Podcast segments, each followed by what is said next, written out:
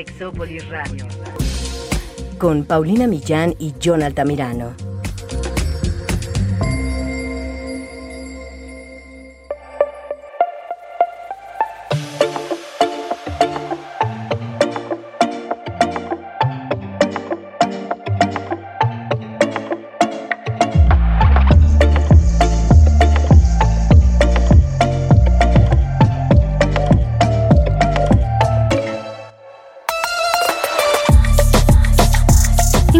Consiste la atracción? ¿Sexual, no sexual, estética, romántica? Porque hay ciertas personas que nos atraen. ¿Y en qué consiste esa atracción? ¿Será que tiene que ver con que queremos necesariamente tener algo que ver? A nivel sexual o romántico con esa persona porque es tan complejo y qué pasa en nuestro cerebro, qué pasa en nuestro cuerpo cuando alguien nos atrae. ¿Cómo puedo saber si esa persona me corresponde en esa atracción? De todo eso y más vamos a hablar el día de hoy. Quédense, esto es Sexópolis, se va a poner muy Hola, ¿qué tal? Bienvenidos y bienvenidas a Sexópolis. Estoy muy feliz, muy contenta y excitada. Bueno, feliz y contenta de que Jonathan, por fin, mi estrella, eh, mi querido Jonathan Altamirano esté aquí conmigo. Bueno, yo nunca me presento, Jonathan. Yo soy Paulina Millán. Siempre te siempre, siempre se me olvida presentarme. ¿Cómo estás, John? Hola, Pau. Pues aquí con, con estos horarios bastante extraños de, que a veces no nos permite coincidir. Ay, no, bueno, ¿qué tal? Oye, pero ¿cómo? A ver, tú explícame cómo le hacíamos cuando sí nos veíamos cara a cara, muñeco. O sea, de ver, yo quién, no sé qué pasa, no sé qué pasa. O sea, podíamos con el tráfico de la ciudad. Yo sí tengo esa hipótesis y ya se los dije aquí a los exoescuchas. Estamos más ocupados ahorita, y, y no me digan que remunerado, porque yo sé que no es remunerado, pero más ocupados ahorita de lo que estábamos antes que podíamos tener este contacto en línea todo el tiempo. Creo que ahorita estamos haciendo más cosas, pero bueno, ustedes me dirán, me dirán y me escribirán y me platicarán, pero, pero yo sí creo que esto está, está una cosa interesante. Yo, yo sí te veo muy ocupado, John. Sí, ¿sabes qué creo? Bueno, no sé, igual quienes son o se dedican a la, a la salud mental estaría padrísimo que nos confirmaran, pero sí esta parte de, de, la, de la pandemia sí nos está dejando como mucho, mucha chamba en el sentido de atender precisamente todas las emergencias, no sé si sea la palabra, porque como tal no es una, pero sí nos está brillando a trabajar mucho la parte emocional y yo creo que también el de estar, entre comillas, un poco desquacerados, claro.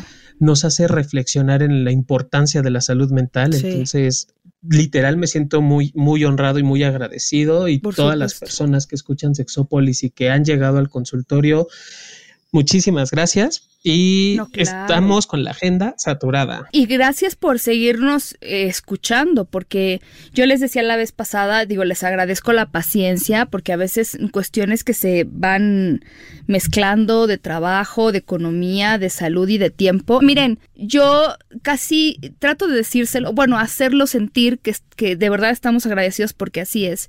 Yo, mucha gente ha llegado con nosotros y nos ha dicho, yo escucho Sexópolis porque me lo recomendaron.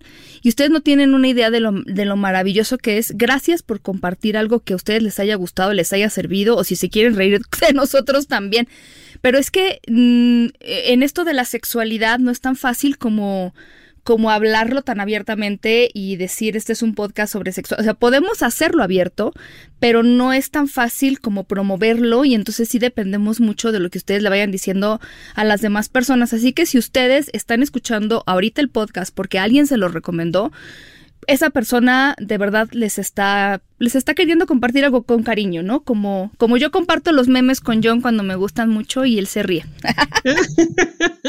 Claro. Así las cosas. Sí. Eh, Gracias por, bueno. Por la recomendación, por escucharnos, por seguir, sí. porque hay quienes nos han seguido desde que teníamos otro nombre, Uf. Paulina. O sea, ya son muchos. Yo sé que ustedes ven en Spotify, creo que ocho años o siete años, pero llevamos ya 14, ¿no? Puta, 14 años, sí, vamos a cumplir 14 años. Paulina, 14 años con el programa, no manches. no hablemos de tiempo. En fin, en fin. Eh, no hablemos de tiempo porque somos uno, empezamos a los 15, tú sabes perfectamente. Claro. Eso. Bueno, eh, yo les quiero platicar.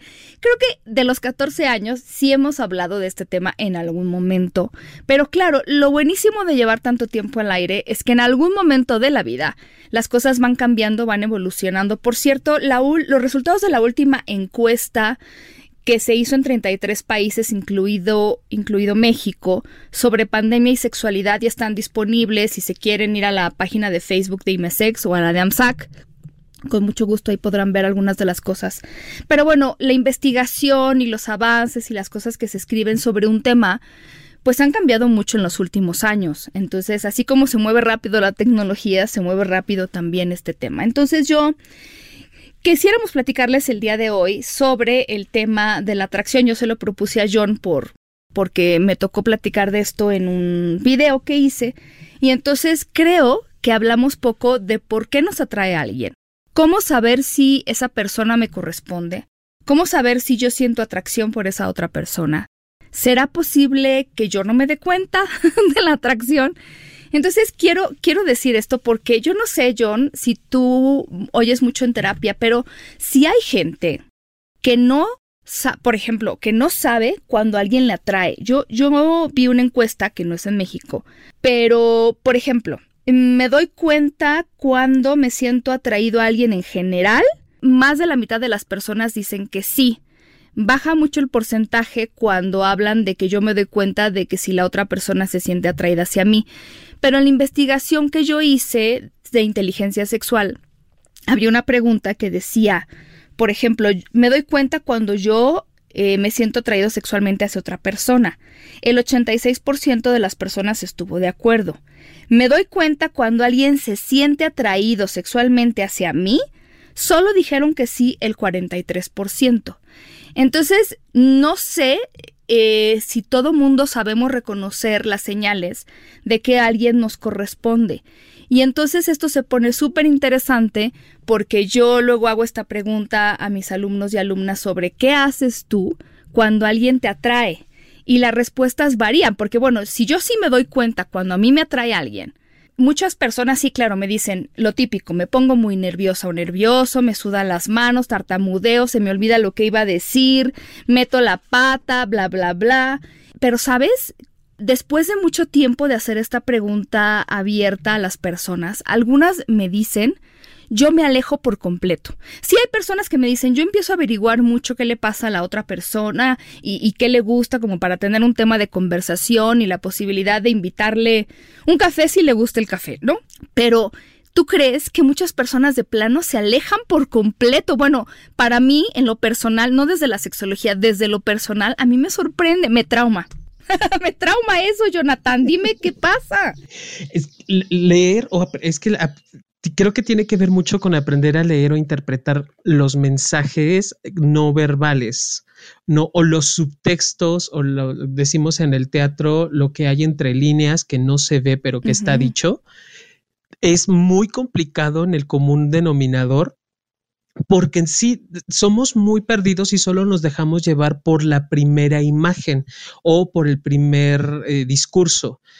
Obviamente, si eh, vámonos, eh, veía hace poco un video de una cosa bastante bizarra de un par de niños que se hacen muchas maldades y terminan juntos, casados, literal, haciéndose maldades y las maldades van subiendo. Entonces, a veces. Porque, por, ajá. No, no, porque de niño, o sea, de niños, pero de niños y niñas, nosotros de repente si un niño o niña, a lo mejor que, que le gusta una niña, eh, o que algo le, le gusta su compañía. O sea, no estoy hablando del gusto de, ay, me la quiero agasajar, no, estamos hablando de niños, pero el tema aquí es, eh, si hacen esto de molestar a la otra persona porque no saben qué hacer con lo que están sintiendo, pero, pero no sé. Falta, es que sí falta como tener conciencia o generar esta conciencia y lo vamos adquiriendo con el tiempo. Digo, si todavía viviera este señor que investigó con niños, ¿cómo se llama? Piaget pues se estaría revolcando en su pobre tumba el pobre hombre, ¿no? Porque no vamos a ese ritmo ni a esa velocidad.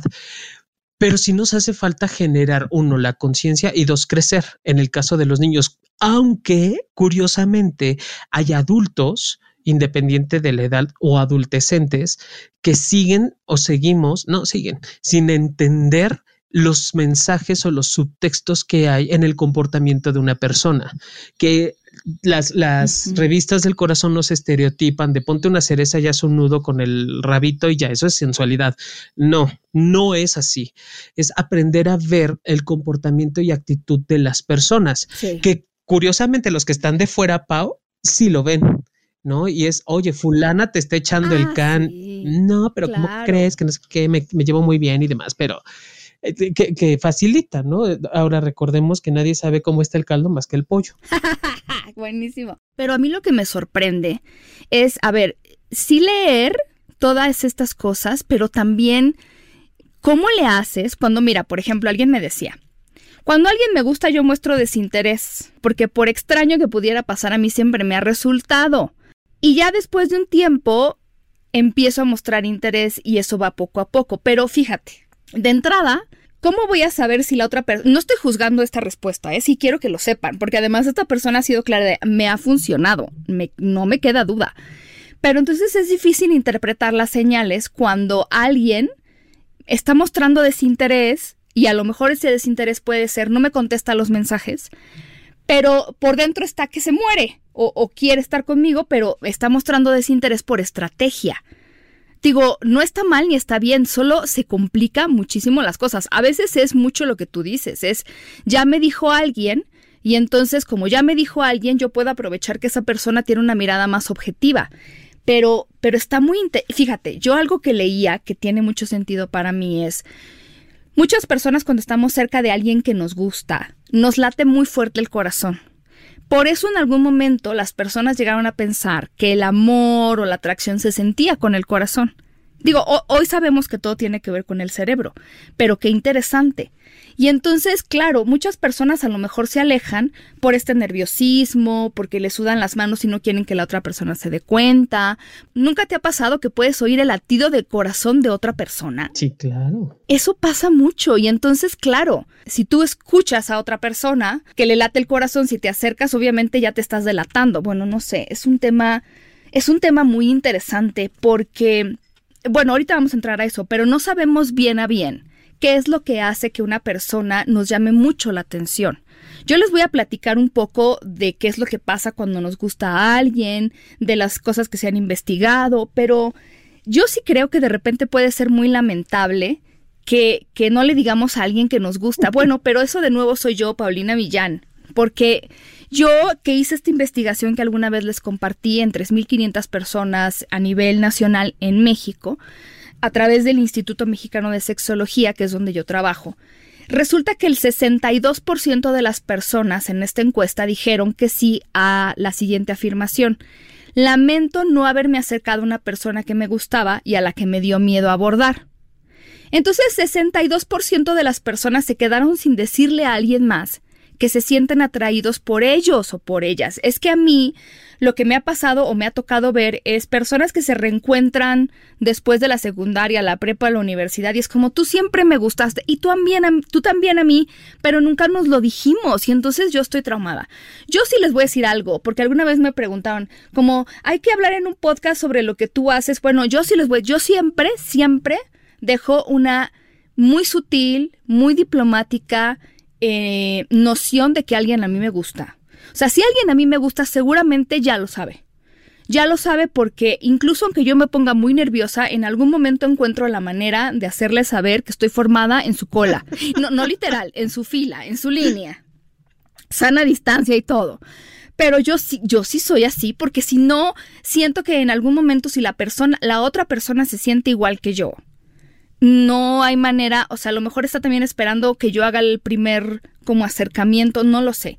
Y no estoy hablando de hacer cosas sin consentimiento, desde luego solamente es como sutilmente poderle decir a alguien, oye, pues me encanta tu compañía, no sé, algo que pudiera dar pie a que se diera otra, otra conversación. No sé tú qué hagas, pero yo de entradas los digo porque son estas señales tan raras. Las, las señales que van dando, es que cada persona tiene o va, a actuar o va a trabajar según lo que yo conozco y yo sepa, igual y hay algo nuevo.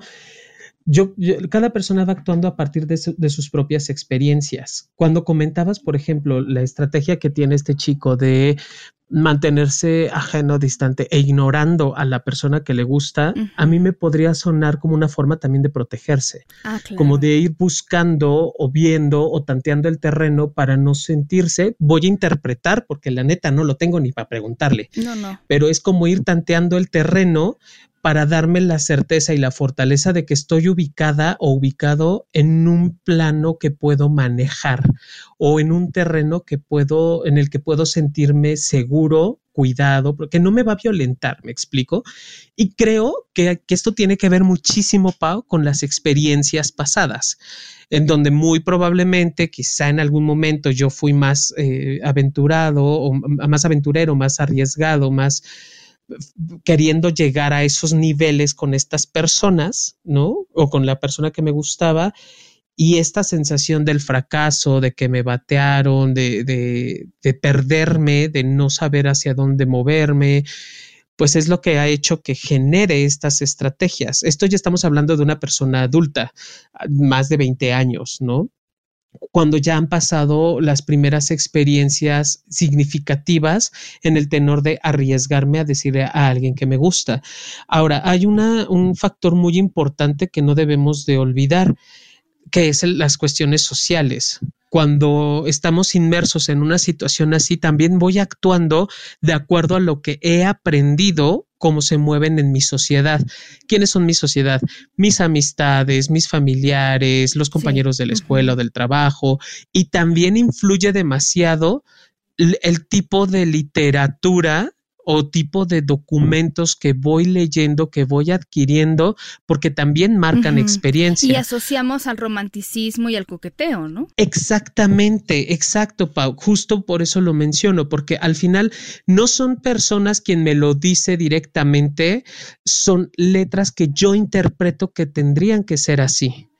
Y obviamente van a generar estrategias muy significativas para poder acercarme a alguien. Sí, mira, yo de repente cuando me preguntan cómo sé si alguien siente ganas de probablemente conocerme, porque, bueno, ahorita vamos a, sé si es el amor de mi vida o no, ahorita vamos a eso. ok. Pero tiene que ver con dos palabras muy sangronas, que sería la proxémica y la áptica. Es que no, la proxémica solo tiene que ver con el espacio entre las personas. Antes de la pandemia, los estudios encontraban que las personas que se sentían atraídas hacia alguien más invadían el famoso espacio personal, pero la persona si correspondía a esa atracción no se sentía invadida. Eh, más bien hablamos del espacio íntimo, que es menos de medio metro. La persona busca estar cerca, eh, menos de medio metro de la otra persona, tal, digo, poco más, poco menos, ¿no? El espacio personal se considera 1.5 metros, pero más abajito de eso la persona está tratando de acercarse a tu espacio íntimo y probablemente sea esta atracción, a veces, ah, no sé si les ha pasado, pero pero es que a la persona les gusta toda, desde cómo huele hasta, hasta la temperatura corporal que tiene. Bueno, estoy loca, ¿verdad? Ok, ya, sí, solo soy yo. Bueno, y la, distancia social sería, para que vean la diferencia, de 9 pies, que serían 2.7 metros, si quieren cerrarlo a 3.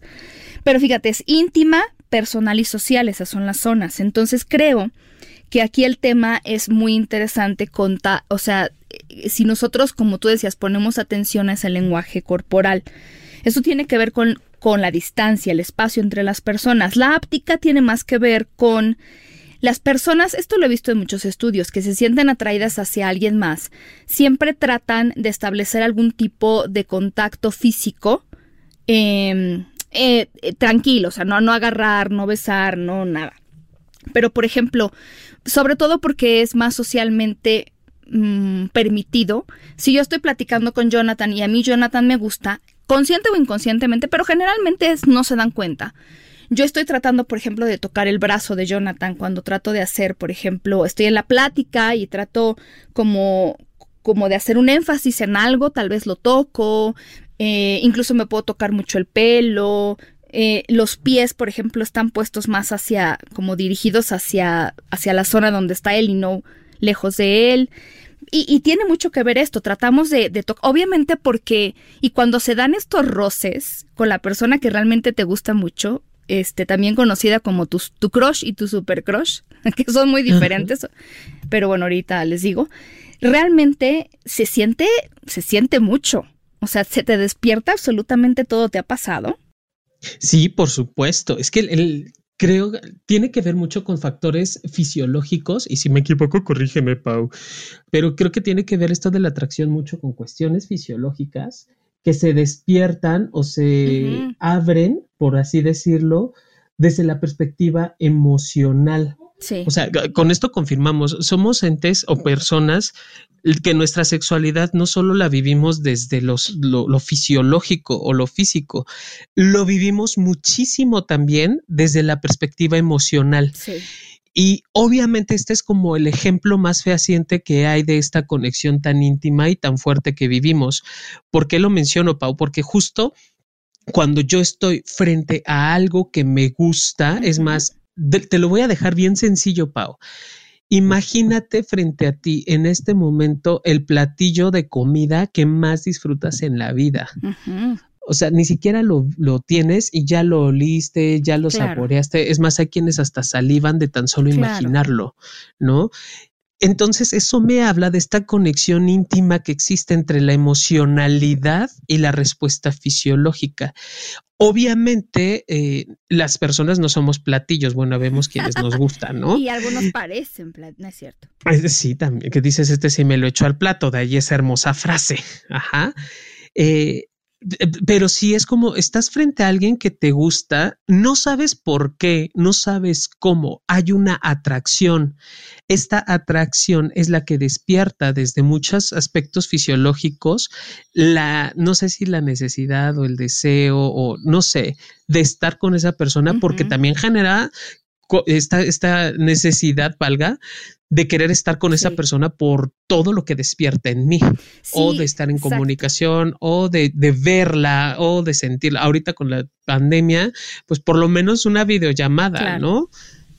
Es que, es que yo, se sigue estudiando esto, se ha estudiado desde la parte del olor, hay algunas hipótesis, desde todo esto, pero, pero sí seguimos, o sea, creo que lo complicado de entender por qué una persona nos atrae tiene mucho que ver también con lo complejo que es de por sí, que es lo que está diciendo Jonathan, porque son varias cosas. Entonces, em, a veces es una combinación de cosas que no son familiares, puede ser a un nivel como muy, bueno, no muy claro o consciente para nosotros.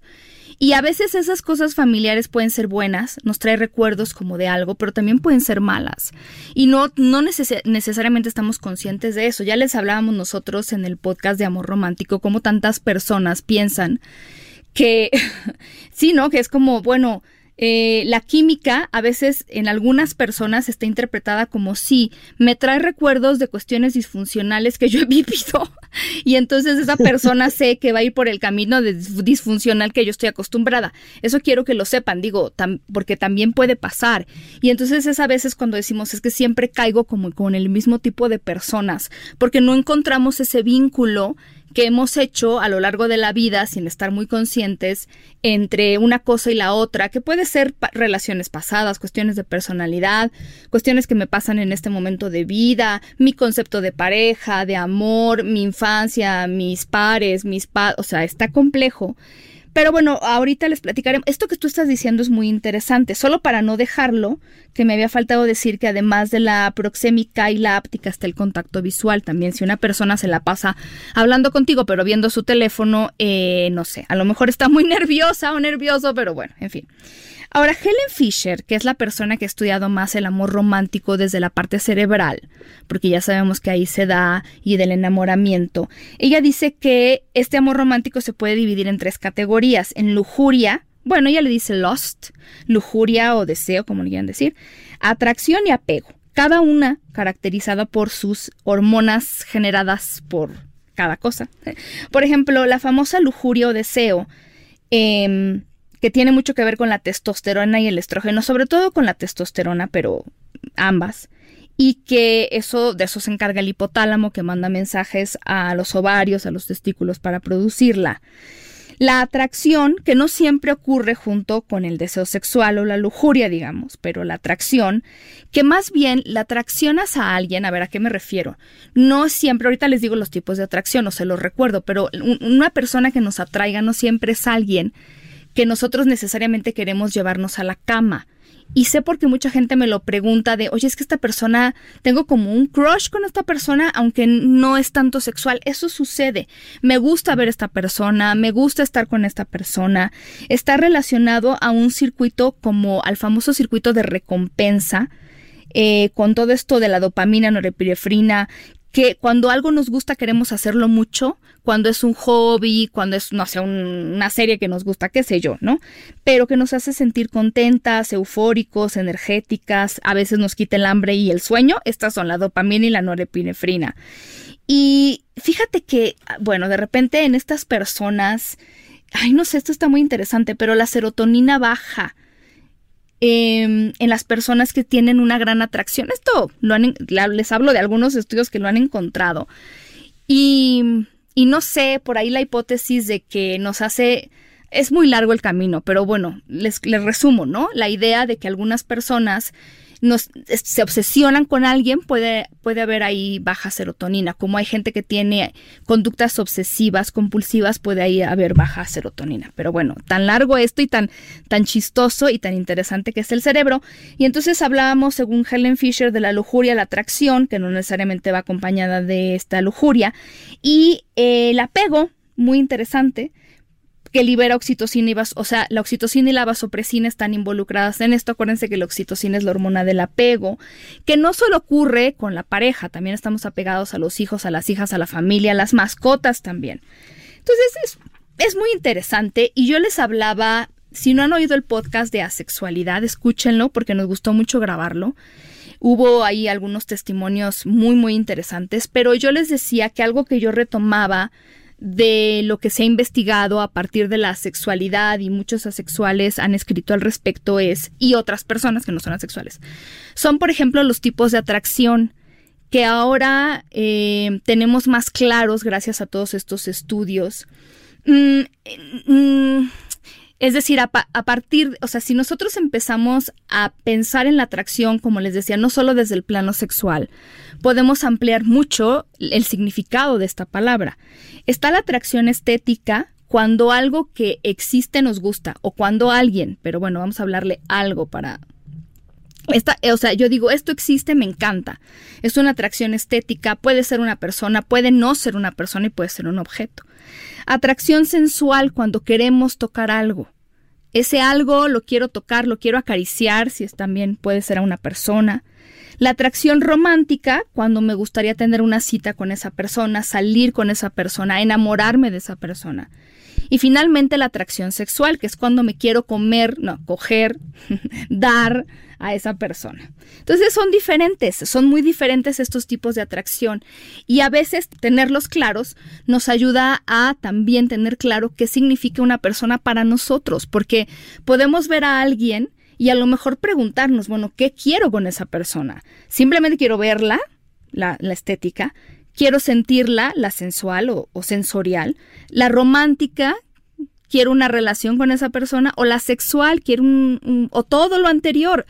Es muy importante tenerlo claro, porque no siempre todo está junto. Y entonces ahí es donde nosotros, si al menos mm, no sabemos qué es lo que nos encaja una persona, sí podemos, una vez que sentimos atracción hacia alguien, tratar de entender de dónde viene. Ok. Y miren, hablando de esto, de las cosas que nos atraen y de la gente que nos atrae, yo quisiera hacer una reflexión que a lo mejor no es del todo el tema del programa, pero em, yo creo que es importante decirlo, porque lo que nos atrae y seguro ustedes lo han visto en memes y frases. A ver, no es siempre ni lo que necesitamos, ni lo que más nos conviene, y todo esto, ¿no? Y, y tampoco siempre, si no hemos hecho esta tarea de introspección, de saber cómo, por qué y para qué, tampoco sabemos o entendemos muy bien qué estamos atrayendo a nuestra vida. Yo les voy a poner ejemplos muy concretos. A lo mejor ustedes me... Y, y, tres que además, ay, hola, o sea, yo lo veo, lo he visto por lo menos una vez, pero algunos de ellos más, muchas más de, de una vez. Bueno, yo quiero, me dice alguien, una mujer que sea independiente, que sea, eh, pues que tenga sus propias ideas, que no se deje mangonear, que, sepa lo que quiere, que sepa dónde va. Esa es la mujer que yo quiero. Y entonces, de repente llega esta mujer a nuestras vidas y yo estoy esperando una cosa muy diferente porque mi sueño de lo que yo quiero, o sea, eso es lo que yo creo que me atrae, a lo mejor sí, pero llega esta persona a mi vida y entonces yo lo que quiero es alguien, a lo mejor que sea más tradicional, hablando de este ejemplo específico de una mujer que se quede en su casa, que haga de cocinar, y entonces me empiezo a quejar de por qué esta persona se la pasa siempre por otro lado y siempre está tratando de emprender nuevos proyectos y meterse a estudiar no sé qué, y entonces es es muy independiente, este, nunca la, o sea, y entonces ya no, ya no supe qué hacer con lo que aparentemente yo quería, ¿no? Como estas historias tan terribles que nos ha tocado escuchar de gente que compra el billete de lotería, obviamente queriéndosela sacar, se la saca y después dices lo peor que me ha pasado, perdí todo. El, hombre o la mujer que quiere a su lado, a, y ejemplo, o sea, pongo el género, pero podría ser cualquiera. Quiero un hombre como el de 50 sombras de ya saben quién.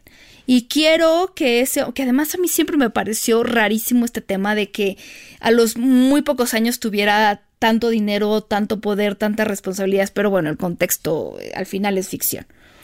Quiero un hombre así.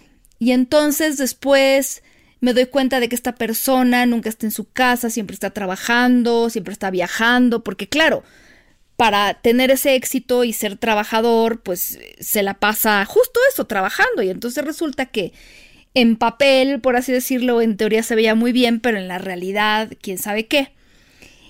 Y ¿Cuántas veces reflexionamos sobre esto? El otro día yo estaba conversando con una mujer que, que, sí tengo claro que no representa a todas las mujeres, eso es lo que yo creo, pero es una mujer que cumple perfectamente con este estereotipo de belleza que ahorita está muy de moda, tiene un cuerpo muy bonito, muy moldeado, unas caderas prominentes, unos pechos igual, una cintura pequeña.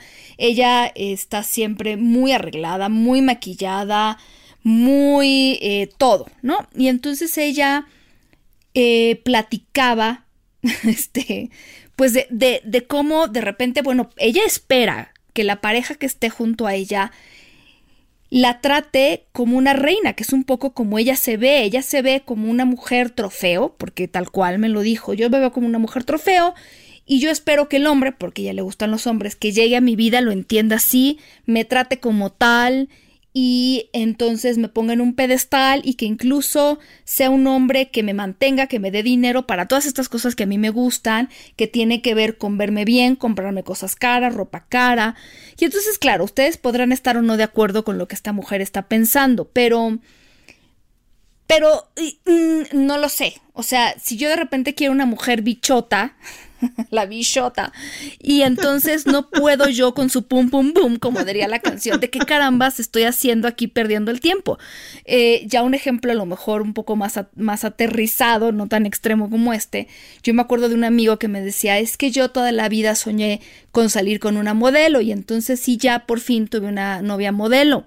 Y entonces, pero la corté, me dice. yo le dije, bueno, pues, eh, bueno, ya sin preguntar por qué él es de los que platican de todas maneras. Entonces me decía, la corté porque ella era mucho de estas modelos que, que, le, que pues está mucho en redes sociales y entonces yo le decía, oye, vamos a comer en, temprano el domingo, vamos a desayunar aquí a un restaurante cerca de mi casa. Y entonces ella yo, yo tenía hambre cuando me despertaba y le decía vamos. Y ella no quería salir si no se había bañado, si no se había peinado, si no se había maquillado. Y entonces a mí eso me terminó por aburrir, porque entonces ella decía, bueno, yo quiero que si me encuentro a alguien o, o lo que sea, que me vea bien arreglada, que si alguien me pide una foto. Y entonces aquí es donde ya, no sé si me explico, pero el punto va un poco ahí. ¿Qué carambas queremos en nuestra vida? Y luego, ¿qué hacemos con eso? Porque eh, no, no siempre qué, es lo que nos atrae y qué es lo que realmente necesitamos en nuestra vida, queda claro. Pero, pero eso, John, mi querido John. Es que el, tipo de, atracción que puedo sentir es que sí, creo que la gente puede llegar a confundir incluso hasta, hasta este tipo de atracciones, porque eh, tiene que ver, Pau, no sé si lo veamos igual, hasta con una conexión de nosotros mismos. Sí, sí. Si yo no reconozco e identifico la diferencia, lo voy a dejar como lo decía Juan Luis con la, con la tabla de preferencia. Si no reconozco la diferencia entre Nicole Kidman y la Chupitos y me dan lo mismo, porque son mujeres, ¿no? Pues va a estar cabrón. ¿No? Va a estar cabrón que pueda ubicarme o que pueda reconocerme. Sí tengo que aprender a identificarme, a reconocerme cuál es la diferencia, qué tipo de atracción siento con una persona, porque justo allí radica el gran conflicto de pues yo nada más quería un ratito y terminamos juntos y estamos casados y estoy hasta la madre de esta persona. Sí. ya sé. No, no, es que, es que, ¿qué es? O sea, tampoco lo tenemos tan claro.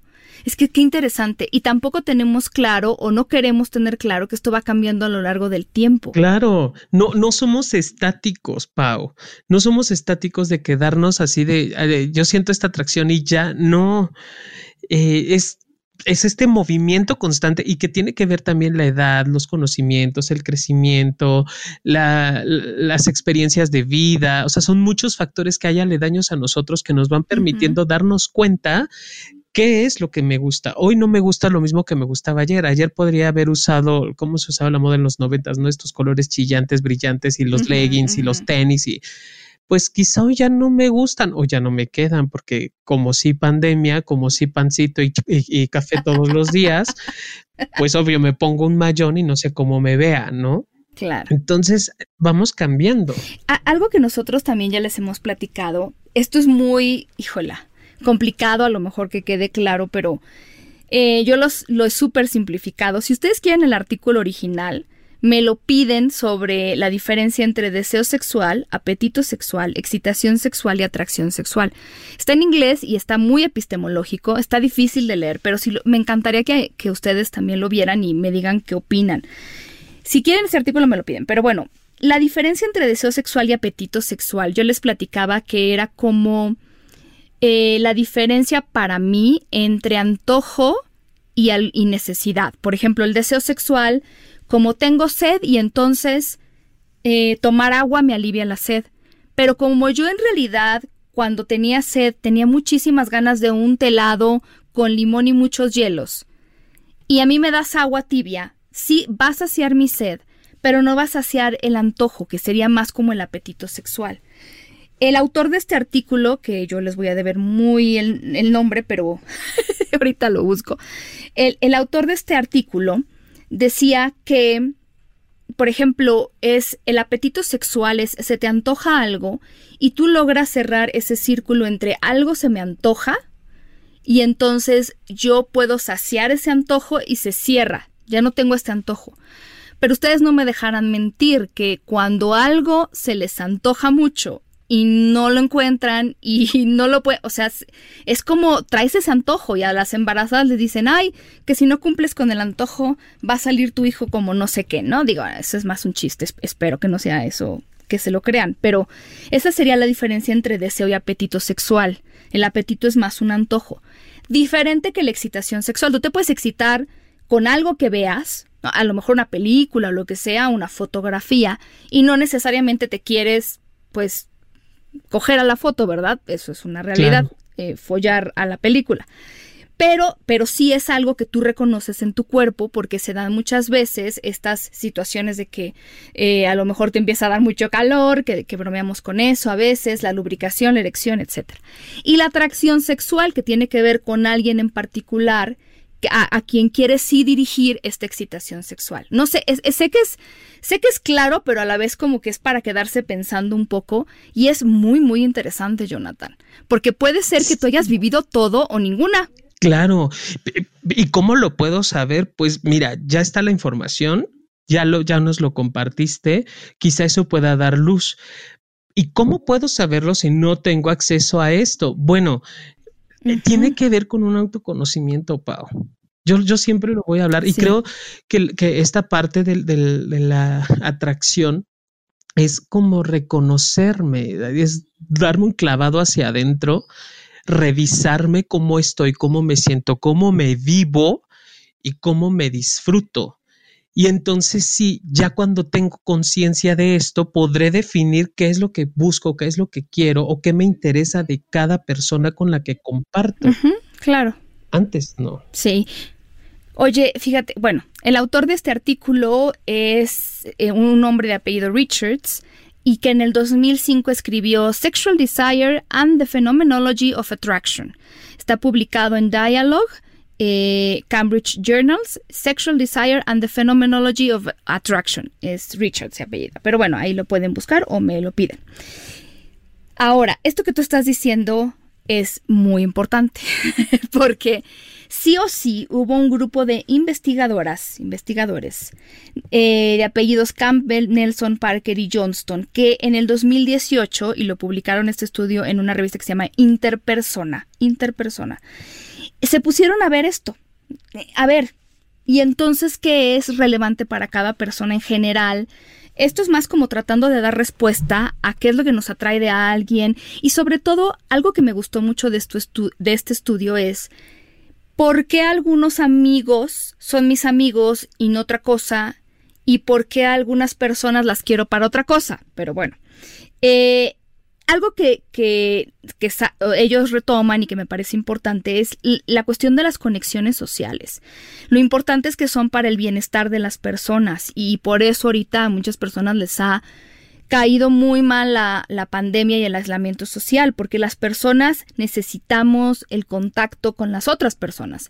Digo, mucha gente lo ha podido suplir perfecto con el tema de la tecnología, pero de todas maneras, eh, pues sí, necesitamos vivir los seres humanos y convivir con otras. Y ellos decían, las personas con necesidades sociales no satisfechas, que no se han cumplido, tienen más posibilidades de sentirse deprimidas y fíjate, hasta cosas como tener las defensas bajas. Esto es muy interesante. Pero bueno, algo que, que ellos también retomaban es algo que, que se, bueno, eh, no, tú y yo sabemos, pero que hay algunos estudios que desde los 80s, 90s y del 2000 han encontrado que la decisión que tomamos sobre una persona y lo que esa persona va a hacer para nosotros ocurre en una hora o menos. Oh my God. En una hora o menos.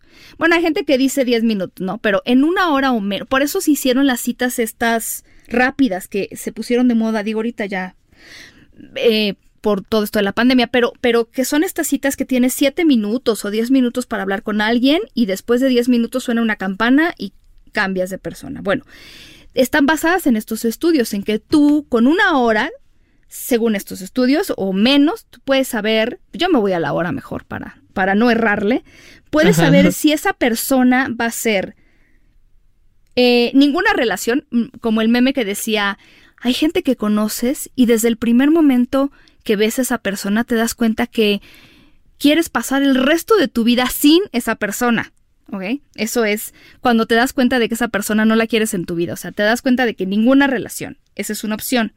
Otra opción es, esa persona te gusta para una amistad casual, otra opción es, esa persona te gusta para una amistad cercana, porque, porque sientes que casi, casi almas gemelas, o esa, persona te gusta para una relación romántica.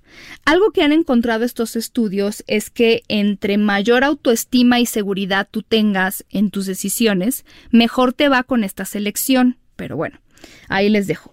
Entonces, se supone que tú puedes saber si esa persona no la quieres volver a ver, si te gusta para una amistad casual, para una amistad cercana o para una relación romántica.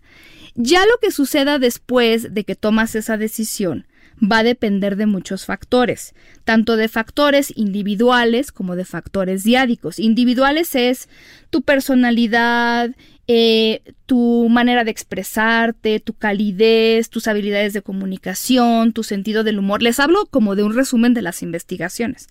De la autoconfianza que tengas, que eso es muy, sigue siendo muy, muy atractivo también, de acuerdo a las investigaciones. Eh, de la apertura que tengas. Todas esas cosas llaman mucho la atención de otras personas. Entonces, a lo mejor si tú dices, bueno, con esa persona yo podría tener una relación cercana o relación romántica, eh, o sea, tú ya lo decidiste, pero también va a depender de cómo te muestres tú, de esta calidez, de esta comunicación y los factores diádicos que tienen más que ver con la otra persona y lo que, y lo que tendría contigo. Eh, en, en, cuanto a ciertas eh, similitudes, gustos mutuos, em, eh, entendimiento, buena comunicación y algo que dijeron las investigaciones, ahora sí no fue Paulina Millán, de la divulgación mutua, Jonathan. O sea que ellos saben que tienes, o sea, que va a depender también de que, qué es esto de la divulgación mutua, que tú se lo digas y la otra persona te lo diga. O sea, que se gustan o que quieren una amistad o que, oye, pues me caíste bien, eh, vamos a ver una película, no necesariamente como una cita. Entonces, ya ven, no estaba yo tan perdida. También de eso depende que se dé o no se dé una relación de amistad o de pareja. ¿Ya ves? No solo soy yo, pero bueno.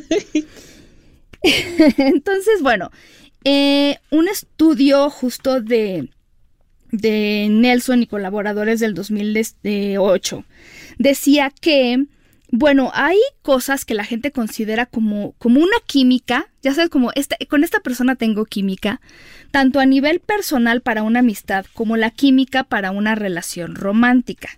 Ellos sí se pusieron a investigar bien duro a qué se refería esto, así de investigación cualitativa, pero como de muchas personas y estarles pregunta y pregunta, a ver, pero ¿qué es química? ¿No? Como, a ver, defínelo, operacionalízalo, este, jerarquízalo. Es que, ¿sabes? Es que, es que si no, nunca vamos a tener una aproximación a esto. Y entonces, bueno, ¿qué es lo que las personas dicen? Y esto, fíjate, hombres y mujeres estuvieron muy de acuerdo en esto. Pero para que una amistad, o sea, que tú sientas una química con alguien que es tu amigo o amiga, eh, en primer lugar es facilidad de comunicación. Y voy a decirlo porque aunque no se trata aquí de atracción romántica o sexual, sí quiero decirles que como no hay estudios sobre las amistades, esto es muy, muy interesante y muy lindo. La facilidad de comunicación, que no haya silencios incómodos, conexión, eh, que puedas como predecir a esa persona qué va a ser, que la vayas conociendo, cierta familiaridad, eso es muy importante en la amistad como número uno. Pongan atención porque luego esto se va a repetir también en lo de la pareja. En segundo lugar, algo que consideran disfrute mutuo, que la gente describe como, pues yo disfruto de la compañía de la otra persona, compartimos el mismo sentido del humor, nos gustan los mismos memes, bueno, eso, eso fue mi ejemplo, ¿verdad? Personal. En número tres son las similitudes y las cosas en común.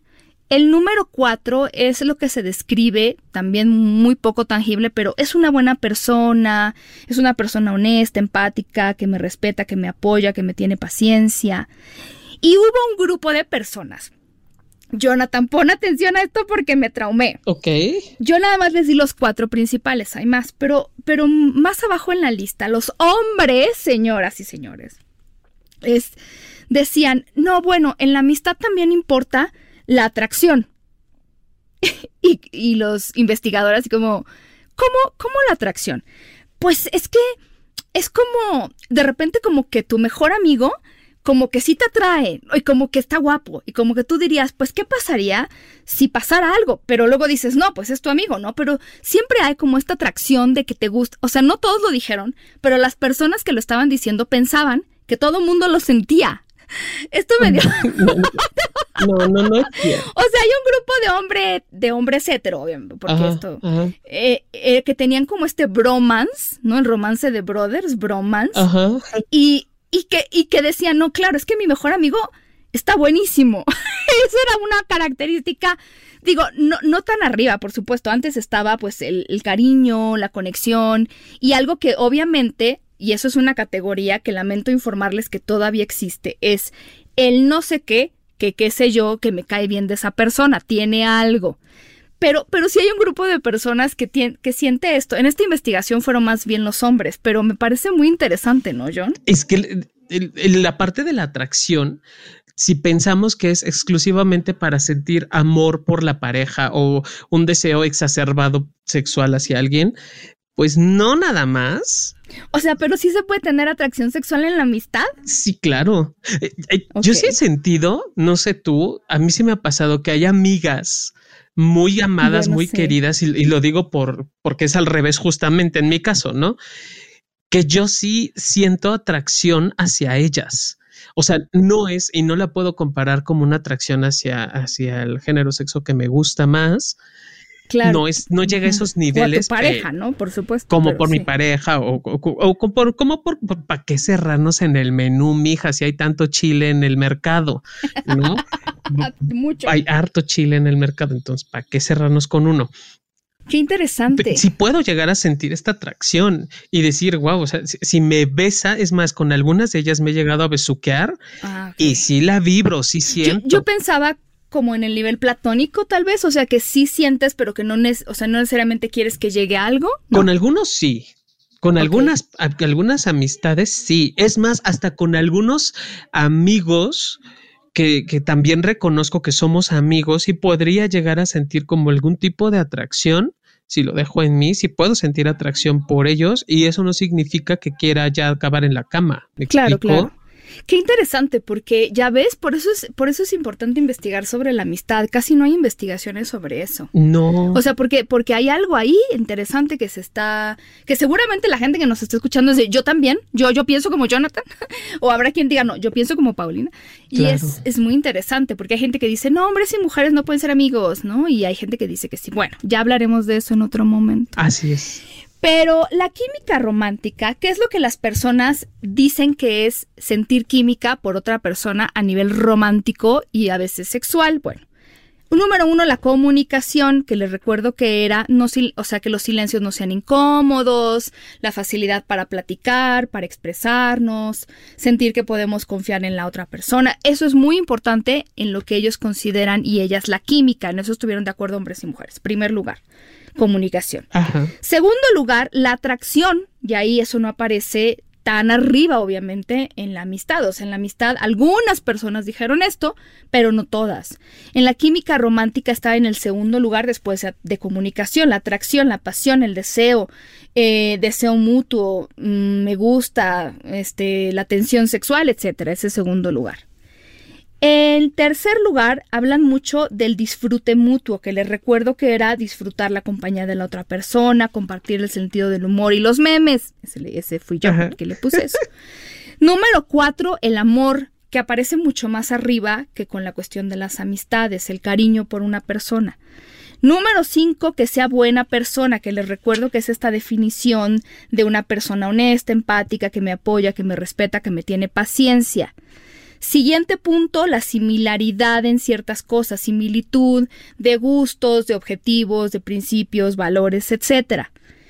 Número siete, la conexión con esa otra persona, que yo pueda sentir que nos entendemos, a veces que el lenguaje, o sea, podemos incluso, decían, como entender algunas cosas sin necesidad de decirlo todo, es más del amor romántico, pero sí.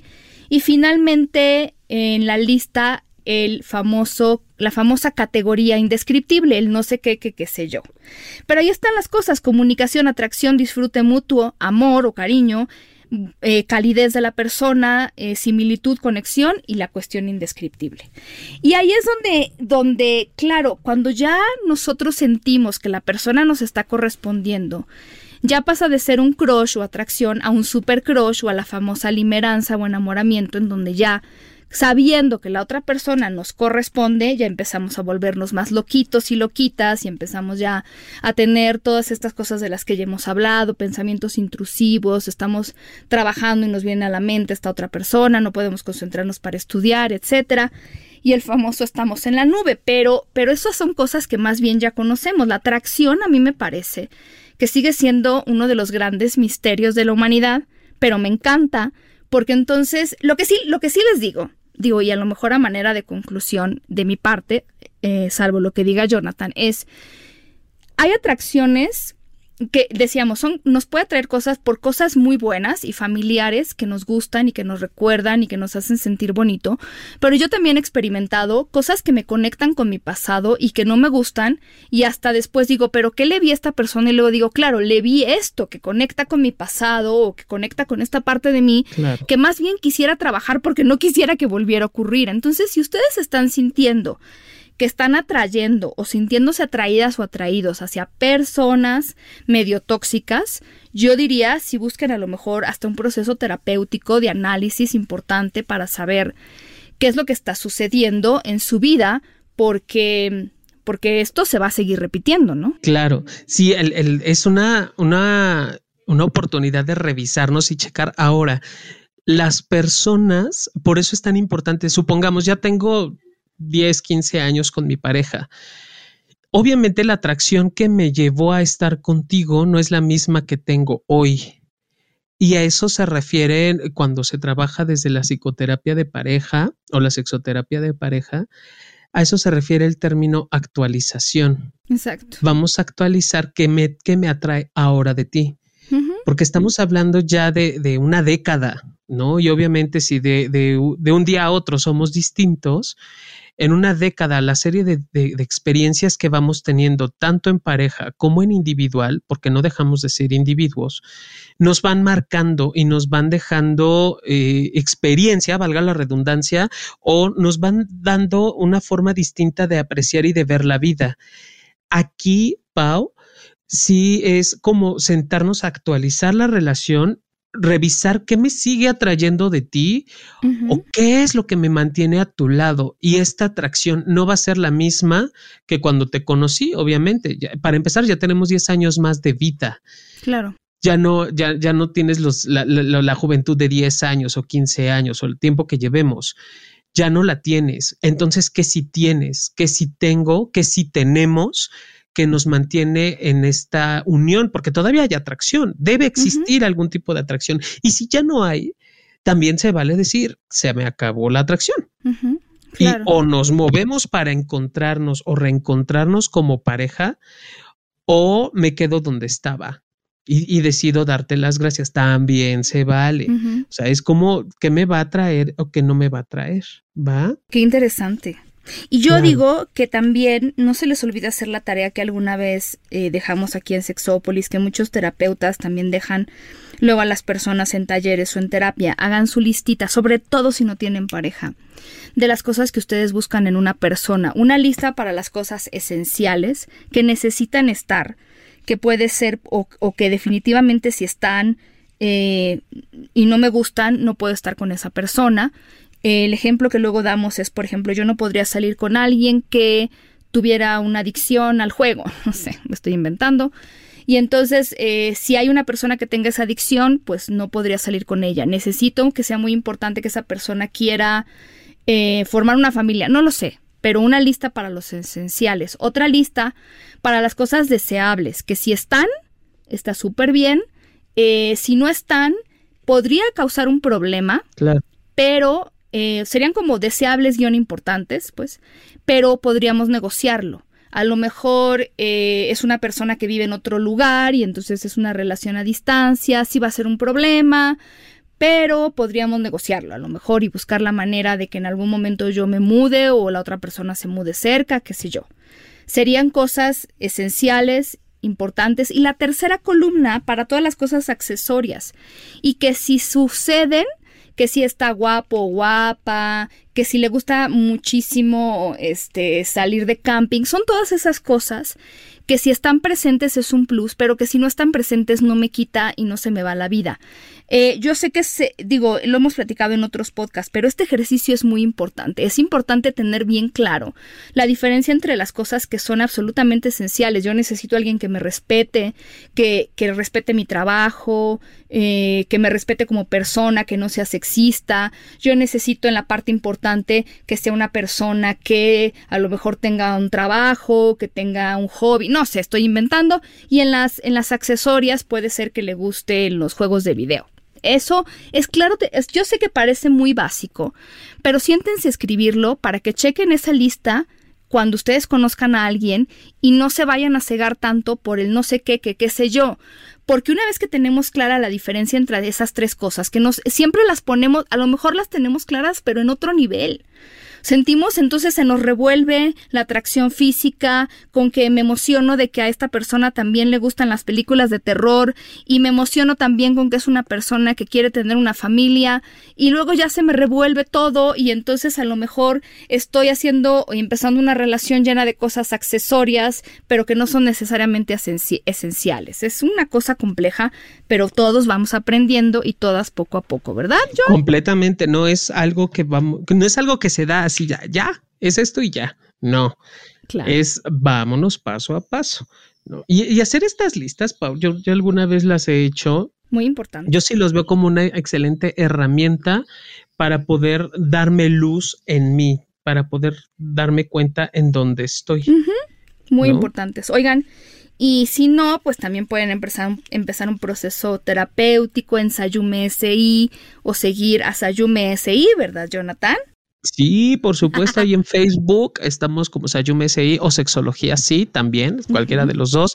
Y en Instagram, YouTube y todas las demás redes extrañas, estamos igual como Sayume SI. Para que nos sigan, allí estamos presentando algunos datos, información. En Instagram los lunes estamos a las cinco y media, Pau, que tú has estado con nosotros. Qué emocionante, a mí me gusta muchísimo y me la paso siempre muy muy bien en Instagram. Es muy divertido. a mí me pueden seguir como en Instagram, Sex Paulina Millán, en Facebook como Sex Millán, en Twitter como Sex Millán también y yo trabajo en el Instituto Mexicano de Sexología, también ahí en Facebook pueden encontrar cositas interesantes de donde yo trabajo e investigaciones. Y nosotros, pues nada, que les queremos desear mucho amor y toda la vibra posible para que se porten mal y se cuiden bien, ¿verdad, John? Sí, por favor, y si no nos invitan. Claro. Eh, sobre todo si hay buena vibra y mandarles un beso muy tronado. Síganos descargando, síganos compartiendo. Muchísimas gracias y hasta la próxima. Un beso, enorme.